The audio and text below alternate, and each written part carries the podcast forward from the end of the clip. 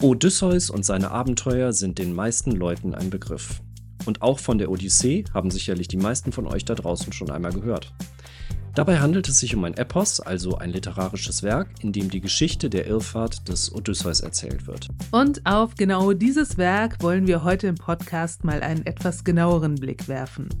Was genau ist eigentlich diese Odyssee? Was wird darin erzählt und was sagt uns dieses Werk eigentlich heute noch? Rund 3000 Jahre nach seiner Entstehung.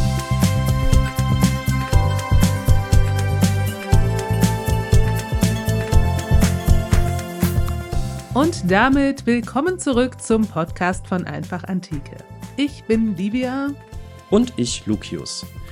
Über Homer und seine Werke ist im Laufe der Jahrtausende sehr viel Tinte geflossen, wie man so sagt. Die wissenschaftliche Beschäftigung damit begann schon in der Antike und sie war schon damals umfangreich. Homer war für die griechisch-römische Welt der Autor überhaupt. Er bildete die Basis für und gehörte fest zum Bildungskanon. Für so ziemlich alle schriftstellerisch tätigen Menschen der Antike war Homer außerdem sowas wie ihr literarischer Übervater, auf den sie sich immer wieder zurückbezogen, und sei es, um sich von ihm abzugrenzen. Die breite Beschäftigung setzte dann in der Neuzeit mit der modernen Homerforschung wieder ein. Seitdem wurden beide Werke Homers, also die Ilias und die Odyssee, bis ins kleinste Detail analysiert und interpretiert. Okay, damit haben wir heute sozusagen unseren Podcast mal von hinten aufgezäumt und mit der Nachwirkung angefangen.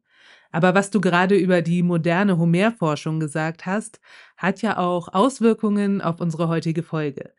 Wir sprechen über Homer beziehungsweise über eines seiner Werke. Aber da gibt es ein grundsätzliches Problem. Genau, nämlich die Frage, über wen und über was reden wir hier überhaupt genau?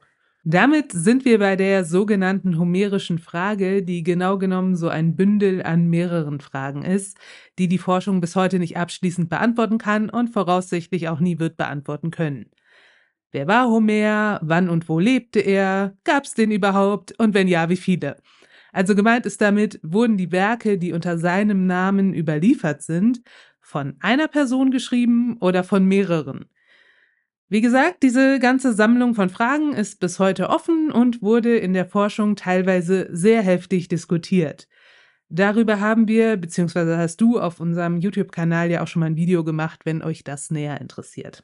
Genau, wir beschränken uns daher an dieser Stelle einfach mal darauf wiederzugeben, was ungefähr so der heutige Konsens der Forschung ist. Demnach war Homer vielleicht wirklich eine reale historische Person. Gelebt hatte er vermutlich irgendwann so im 8. Jahrhundert vor Christus in Kleinasien, also in der heutigen Westtürkei. Seine beiden Werke, die Ilias und die Odyssee, wurden von ihm zumindest erstmals schriftlich fixiert. Es ist unstrittig, dass es sich dabei nämlich ursprünglich um mündliche Dichtung handelte, die über einen sehr langen Zeitraum schon kursierte und verbreitet wurde, bevor sie erstmals verschriftlicht wurde. Homer wäre demnach also derjenige, der diese Verschriftlichung vornahm. Wie stark er den Stoff dabei aber bearbeitete, das ist umstritten. Es gäbe ja mehrere Möglichkeiten. Entweder hat er das alles einfach nur aufgeschrieben oder er hat die mündliche Dichtung sehr stark umgestaltet und ein ganz eigenes Werk geschaffen. Und natürlich gibt es auch ganz viele Möglichkeiten irgendwo zwischen diesen beiden Positionen. Es gibt auch leichte Unterschiede zwischen der Ilias und der Odyssee. Daher gab und gibt es Forschende, die bezweifeln, dass beide Werke von ein und derselben Person stammen.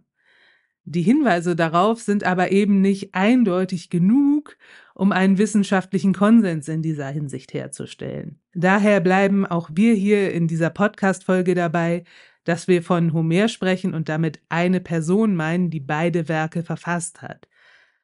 Es ist aber eben wichtig, diese ganzen Fragen im Hinterkopf zu behalten. Und es gibt auch immer mal wieder ForscherInnen, die das ganz anders sehen. Das wollen wir an der Stelle auch erwähnen, aber das, was du gerade gesagt hast, das würden, glaube ich, dann doch die meisten so oder so ähnlich unterschreiben. Uns fehlen einfach Quellen und Belege, denn die Werke wurden in einer sehr frühen Phase der griechischen Geschichte verfasst, aus der es sonst so gut wie gar keine schriftlichen Zeugnisse gibt. Vielleicht noch, damit wir es ebenfalls kurz erwähnt haben, unter dem Namen Homer sind auch noch einige kleinere Werke aus der Antike überliefert, wie zum Beispiel die homerischen Hymnen. Dabei handelt es sich aber um Werke, bei denen man sich heute ziemlich sicher ist, dass sie nicht vom selben Autor stammen wie die Ilias und die Odyssee und teilweise auch erst Jahrhunderte später entstanden sind.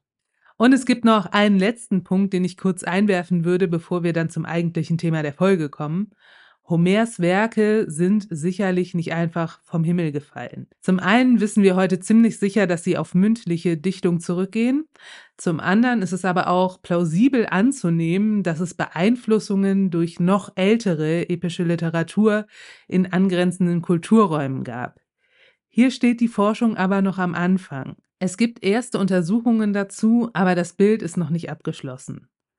Kommen wir aber vielleicht jetzt mal zur Odyssee. Worum geht es denn in diesem Werk überhaupt? Viele einzelne Episoden aus der Geschichte sind ja bis heute sehr bekannt. Grundsätzlich geht es um den griechischen Helden Odysseus, der nach dem Ende des Trojanischen Kriegs bei seiner Heimkehr eine jahrelange, eigentlich müsste man fast sagen jahrzehntelange Irrfahrt erlebt. Seine Begegnung mit den Zyklopen ist sehr bekannt, auch die Zauberin Kalypso kennt man, die Ungeheuer Skylla und Charybdis. Vielleicht sind einigen da draußen auch die Lotophagen noch ein Begriff. Was die meisten aber nicht wissen, diese berühmten Geschichten bilden nur einen relativ kleinen Ausschnitt aus der Odyssee. Das ganze Werk ist in 24 sogenannte Gesänge unterteilt. Übrigens eine Einteilung, die mit ziemlicher Sicherheit erst später entstanden ist und nicht auf Homer selbst zurückgeht. Wir würden heute vielleicht Kapitel dazu sagen. Der Ausdruck Gesang ist meiner Meinung nach übrigens auch etwas problematisch. Er soll auf den mündlichen Ursprung der Dichtung verweisen, denn die Texte wurden zu musikalischer Begleitung vorgetragen. Dabei handelte es sich aber eher um so eine Art Rezitation, nicht um einen regelrechten Gesang. Also die Odyssee wurde wohl eher nicht gesungen, aber das nur nebenbei. Von diesen 24 sogenannten Gesängen geht es nur in vier überhaupt um diese Abenteuer. Und zu Beginn taucht Odysseus selbst erst einmal gar nicht direkt auf. Okay, das musst du jetzt, glaube ich, erklären. Die Odyssee beginnt mit dem Rat der Göttinnen und Götter. Sie beschließen, dass Odysseus nach seiner jahrelangen Irrfahrt jetzt endlich heimkehren darf. Was praktisch eigentlich fast das Ende der Geschichte ist, oder? Ja, Homer beginnt mit seiner Erzählung fast an ihrem Ende. Da kommen wir gleich nochmal drauf. Also es gibt den göttlichen Beschluss, dass Odysseus nach Hause zurückkehren darf. Dass er nämlich überhaupt diese Irrfahrt erlebt hat, geht auf eine göttliche Bestrafung zurück, deren Gründe ich jetzt hier mal auslasse. Für uns ist nur wichtig, die Göttinnen und Götter sind der Meinung, dass er nun genug gelitten hat. Nun springt die Handlung aber erstmal auf Odysseus Heimatinsel Ithaka. Dort lebt seine Frau Penelope mit dem gemeinsamen Sohn Telemachos. Weil wir uns hier zeitlich gesehen ja schon, wie du gesagt hast, praktisch am Ende der Geschichte befinden, ist Telemachos gerade erwachsen geworden und ein junger Mann. Er beschließt aufzubrechen und seinen Vater zu suchen. Diese Reise des Telemachos, die sogenannte Telemachie, umfasst so roundabout die ersten vier Gesänge der Odyssee. Also, die Odyssee beginnt erzähltechnisch kurz vor dem Ende des Plots und die Handlung, die uns als erste präsentiert wird, ist ein Nebenplot, wie wir es heute nennen würden. Erst mit dem Beginn des fünften Gesangs lernen wir Odysseus überhaupt jetzt erstmal kennen. Er befindet sich gerade bei der Nymphe Kalypso, die ihn nach seinem Schiffbruch aufgenommen hatte. Das ist übrigens schon sieben Jahre her, also Odysseus hält sich schon ziemlich lange bei Kalypso auf. Okay, also eine ziemlich verschachtelte Erzählstruktur. Nur damit ich hier auch mitkomme und die Leute da draußen auch. Also Odysseus hat Schiffbruch erlitten und ist bei Kalypso gelandet. Da hat er jetzt sieben Jahre lang gelebt. Und die Götter haben jetzt beschlossen, dass Odysseus endlich nach Hause zurückkehren darf, während sein Sohn gerade parallel mit der Suche nach seinem Vater begonnen hat. Genau. Übrigens ist Odysseus zu diesem Zeitpunkt auch vollkommen allein. Das heißt, von seiner Mannschaft, die ihn anfangs noch begleitet hatte, ist niemand mehr übrig. Kurz vor der Insel Scheria, einer Nachbarinsel von Ithaka, überlegt es sich der Gott Poseidon dann aber nochmal anders und schickt einen schweren Sturm. Odysseus erleidet mit seinem kleinen Floß Schiffbruch und kann sich mit letzter Kraft an den Strand von Scheria retten. Er ist nackt, er hat alles verloren und ist nach den vielen Jahren der Irrfahrt völlig am Ende. Er verkriecht sich unter einem Gebüsch und versteckt sich unter Laub.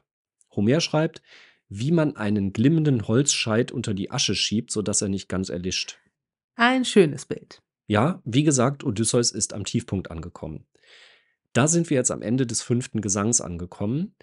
Er wird von der jungen Königstochter Nausikaa entdeckt, der Tochter des Königs der Phäaken, die die Insel bewohnen. Von ihnen wird Odysseus freundlich aufgenommen, aber er weigert sich zunächst beharrlich zu sagen, wer er ist. Warum das denn? Da kommen wir jetzt natürlich in den Bereich der Interpretation. Eine Sache muss man sich an der Stelle vielleicht bewusst machen. Odysseus ist einer der wirklich ganz großen Helden des Trojanischen Kriegs. Er hat sich unter anderem auch diese Sache mit dem trojanischen Pferd ausgedacht. In diesem Setting, in dem die Odyssee spielt, weiß wirklich jede und jeder, wer dieser Odysseus ist und dass er seit Jahren verschollen ist. Jedenfalls bringt König Alkinoos Odysseus nach mehrfachem Nachfragen endlich dazu, seine Identität zu verraten. Das ist dann zu Beginn des neunten Gesangs und das wird von Homer auch entsprechend als eine ganz zentrale Stelle des Werks ausgestaltet. Da antwortet Odysseus nämlich endlich: Ich bin Odysseus, der Sohn des Laertes. Erst jetzt, an dieser Stelle, wird die ganze bisherige Geschichte erzählt, und zwar von ihm selbst in einer Rückblende.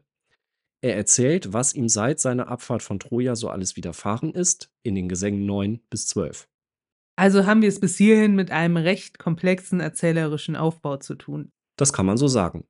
Dieser Aufbau wirkt für uns ja schon fast modern, denn für uns heute ist es absolut normal, dass man beim Erzählen einer Geschichte nicht einfach vorne anfängt, sondern an irgendeinem anderen Punkt in die Handlung einsteigt.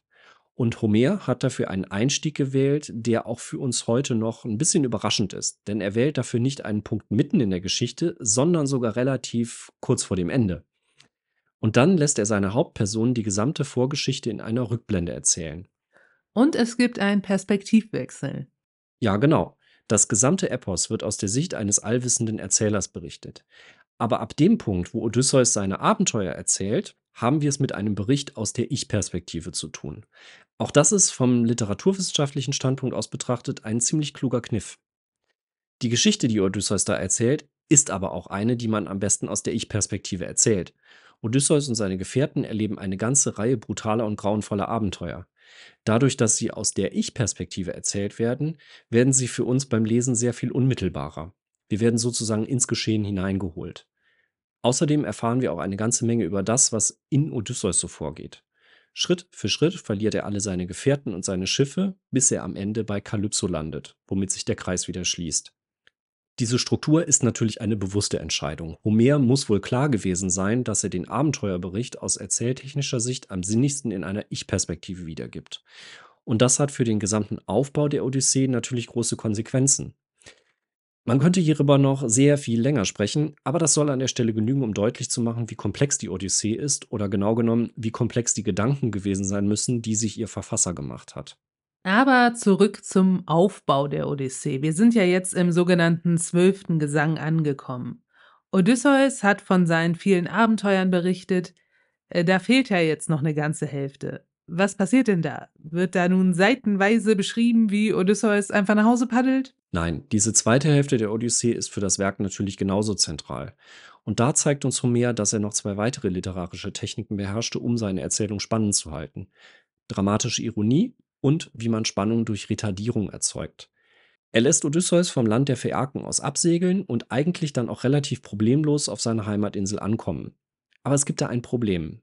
Er war lange weg, seinen Thron in Anführungszeichen verwaist. Also war er so eine Art König. Der Begriff wird gelegentlich verwendet, aber der ist ein bisschen problematisch. Sagen wir einfach mal, Odysseus war eine Art Lokalherrscher auf der Insel Ithaka. Er war vermögend und besaß eine gewisse Macht. Aber er war jetzt 19 Jahre nicht mehr da. Man könnte also sagen, es gibt ein Machtvakuum. Eine Gruppe adeliger Männer hat daher beschlossen, dass Penelope einen neuen Mann heiraten solle, der dann auch die Herrschaft über die Insel übernehmen soll.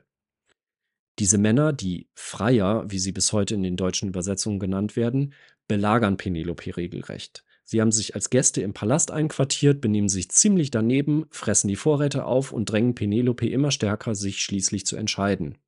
Das ist übrigens auch der Background der Geschichte von dem Leichentuch, das Penelope webt und die auch recht bekannt ist.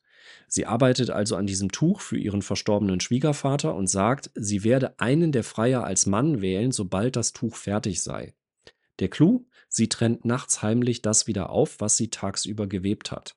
Sie versucht, die Freier hinzuhalten.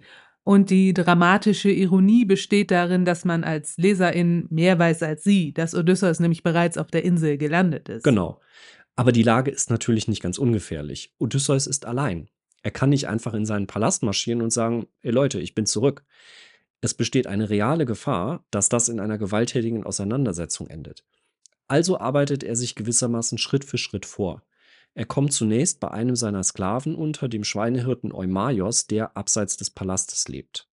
Homer führt außerdem jetzt den Haupt- und den Nebenplot des Epos zusammen, indem er Telemachos zurückkehren lässt, der seinen Vater erkennt und mit ihm zusammen eine List ausheckt, wie sie den Palast wieder unter ihre Kontrolle bringen können. Dabei hilft die Göttin Athene. Sie verwandelt Odysseus bzw. verändert sein Äußeres, sodass er wie ein Landstreicher aussieht.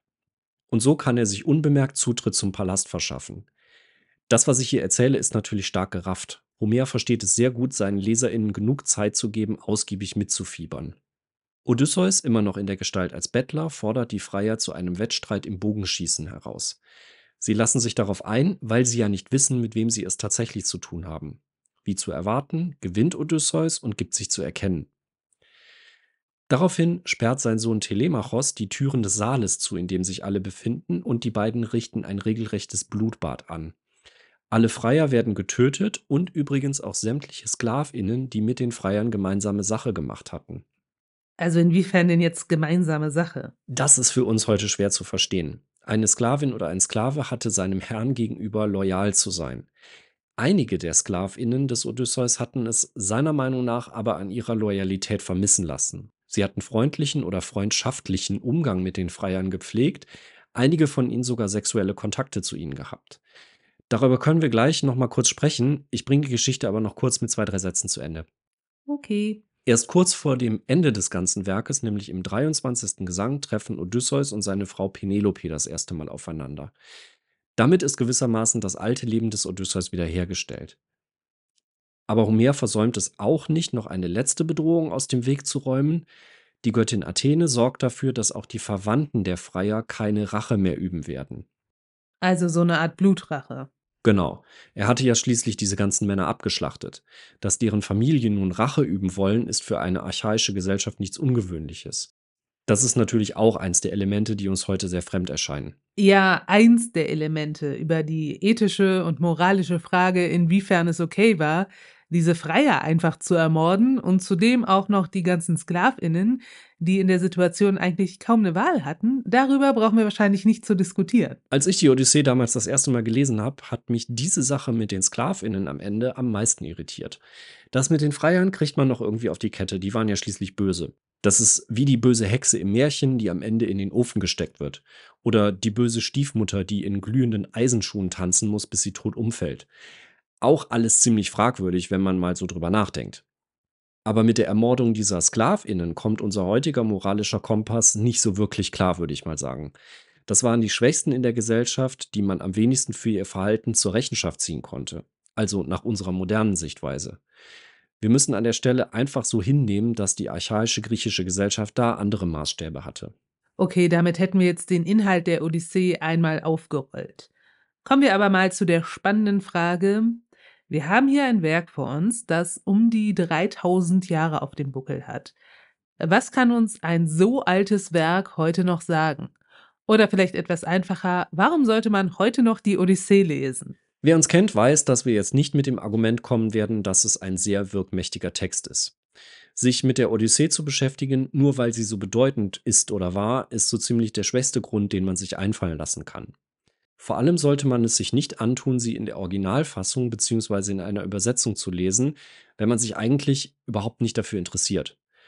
Möchte man sich nur mit dem Inhalt beschäftigen, dann gibt es ja auch wirklich sehr viele Zusammenfassungen oder Nacherzählungen. Wenn man sich aber etwas näher mit der Odyssee beschäftigen möchte, dann ist vor allem spannend zu beobachten, wie Homer erzählt. Genau, das ist ein Aspekt, den ich ja eben beim inhaltlichen Überblick auch schon immer mal wieder betont habe, weil ich persönlich auch ein Fan von so literaturwissenschaftlichem Kram bin. Ja gut, interessiert jetzt auch nicht jeden, aber eine Sache ist ja schon irgendwo ein bisschen erstaunlich. Homer ist der erste bekannte Autor der europäischen Literaturgeschichte. Und schon bei ihm finden wir so ausgefeilte Erzähltechniken wie Rückblenden, Nebenplots, dramatische Ironie, Wechsel der Erzählperspektive und so weiter. Das stimmt. Wie das kommt, also dass solche Elemente schon so früh in der europäischen Geschichte auftauchen, lässt sich natürlich nicht beantworten. Es ist unwahrscheinlich, dass das alles Ideen eines einzelnen genialen Geistes sind. Dahinter steckt mit Sicherheit eine lange Erzähltradition. Was für uns aber verblüffend ist, wir gehen ja davon aus, dass diese Erzähltradition mündlich war. Komplexe Erzählstrukturen und mündliche Dichtung vertragen sich aber in unserer modernen Denkweise nur schwer. Also wir können uns nur schwer vorstellen, dass ein Werk wie die Odyssee in der Form, wie sie uns heute vorliegt, hauptsächlich mündlich entstanden sein soll. Aber das ist eben eine der Fragen, die wir nie werden beantworten können. Inwiefern geht das alles schon auf mündliche Dichtung zurück und wie stark hat Homer den Stoff umgestaltet? Aber mal unabhängig davon, wie das Werk entstanden ist, haben diese erzählerischen Elemente natürlich die gesamte weitere Literaturgeschichte geprägt. Deswegen wirkt die Erzählstruktur der Odyssee, wenn man sich das mal so anschaut, auch irgendwie sehr modern. Genau. Das gilt aber auch generell für die antike Literatur. Viele erzählerische Vorgehensweisen, die wir bis heute in Büchern, aber auch in Filmen oder Serien finden, lassen sich schon durchaus in antiken Werken nachweisen. Das ist übrigens ein Aspekt, den ich persönlich auch wichtig finde. Wenn wir uns über literaturwissenschaftliche Phänomene unterhalten, dann betrifft das nicht nur geschriebene Texte. Filme, Serien, Hörspiele, was auch immer, das sind ebenfalls alles Erzählungen. Und für alle Erzählungen stellen sich dieselben Grundfragen. Was genau ist die Geschichte? Wie und wo steige ich in die Geschichte ein? Wie baue ich sie auf? Welche Erzählperspektiven nehme ich ein? Und mit welchen Elementen halte ich die Erzählung spannend? Okay, verlassen wir aber vielleicht mal die literaturwissenschaftliche Perspektive auf die Odyssee. Ich würde ja die Odyssee auch nicht nur deswegen lesen, weil sie so genial aufgebaut ist. Was würdest du bei der Odyssee in den Vordergrund stellen wollen? Ich habe mir bei der Vorbereitung der Folge mal so zwei Aspekte überlegt, die ich ganz spannend finde. Zum einen finde ich, dass die Odyssee auch einfach wirklich gute Unterhaltung ist. Und dann habe ich mir auch eine kleine Interpretation zurechtgelegt, aber das erkläre ich dann gleich. Okay, dann fangen wir mit der Unterhaltung an. Als ich die Odyssee irgendwann mal zum ersten Mal gelesen habe, fand ich die Erzählung wirklich sehr gut gemacht. Damit meine ich jetzt aber nicht diesen ganzen Kram wie Struktur und so, worüber wir eben schon gesprochen haben. Ich meine eher so die kleinen Dinge. Also die Charaktere sind sehr spannend ausgestaltet. Und die vielen Episoden und Geschichten innerhalb der Odyssee sind durchaus spannend geschrieben und sehr fantasievoll. Was mich persönlich aber etwas gestört hat, war der sprachliche Stil. Also, ich habe das Ganze ja in der deutschen Übersetzung gelesen. Aber weißt du, was ein Pfarren ist? Ja, ein junger Bulle. Ja, toll. Ich wusste das nicht und äh, habe mich die ganze Zeit gefragt, was gemeint ist, wenn es in der Übersetzung immer um einen Pfarren geht. Ich weiß das aber auch nur, weil ich es damals gegoogelt habe. Und ich habe noch was. Blachfeld. Ja, hübsches Wort. Was ist das? Eine flache Ebene, auf der Bäume wachsen. Ja gut, nehme ich in meinen aktiven Sprachschatz jetzt sicherlich auf. Ähm, jedenfalls, sowas macht es manchmal etwas schwieriger, dem Text zu folgen. Liegt vielleicht aber auch an der jeweiligen Übersetzung. Nee, ich glaube, der Anteil an altmodischen Wörtern ist in allen Homer-Übersetzungen relativ hoch. Okay, aber bevor jetzt da draußen alle völlig abgeschreckt sind. Es ist erträglich. Man muss nur damit rechnen, dass man gelegentlich wieder über so ein Wort stolpert, das keine Sau heute mehr kennt. Das liegt aber sicherlich vielleicht auch daran, dass man in vielen Übersetzungen versucht, so ein altertümliches Kolorit in den Text zu bringen. Ja, das mag sein, aber es gibt noch eine zweite Sache, über die man sich auch nicht ärgern sollte, wenn man die Odyssee in einer deutschen Übersetzung liest. Die Wiederholungen. Es gibt sogenannte Formelverse, die immer mal wiederkehren. Was weiß ich, zum Beispiel Eos im Safrangewand erhellte rings um die Lande. Also Eos ist die Göttin der Morgenröte und so ziemlich immer, wenn ein neuer Tag anfängt, kommt dieser oder so ein ähnlicher Vers. Das kann auf die Dauer etwas ermüdend sein, hat aber was damit zu tun, dass diese Dichtung eben ursprünglich mündlich entstanden ist, denn in einem mündlichen Vortrag kann man so der Struktur der Erzählung deutlich besser folgen. Das jetzt aber eben nur mal als kurzer Einschub, um deutlich zu machen, auf uns heute wirkt ein Text wie die Odyssee teilweise auch etwas fremd. Man muss sich auf sowas einlassen. Wenn man sich aber auf den Originaltext einlässt, gewöhnt man sich auch an solche Besonderheiten. Und dann ist es wirklich ein spannender und unterhaltsamer Text. Also ich habe die Odyssee ganz gerne gelesen. Erster Grund, die Odyssee zu lesen, es ist wirklich eine tolle und auch eine toll erzählte Geschichte. Aber man kann die Odyssee natürlich auch auf einer zweiten Ebene lesen, also für sich persönlich in einer gewissen Weise interpretieren. Ich sage jetzt extra persönlich, weil ich seit dem Deutschunterricht in der achten Klasse eine Abneigung gegen die eine Interpretation habe, die einem vorgegeben wird und die man dann bitte zu übernehmen hat. Das wäre aber jetzt auf jeden Fall so die Ebene, die etwas über die Relevanz eines Werkes in der heutigen Zeit aussagt. Das, was ich mir da überlegt habe, ist also jetzt mein persönlicher Vorschlag für eine Antwort auf die Frage, was sagt uns die Odyssee heute im 21. Jahrhundert? Ich bin gespannt. Ja, ich auch, denn danach darfst du gerne auch noch mal was dazu sagen. Okay. Was ich interessant finde, es geht in der Odyssee ja sehr stark um das Thema Identität.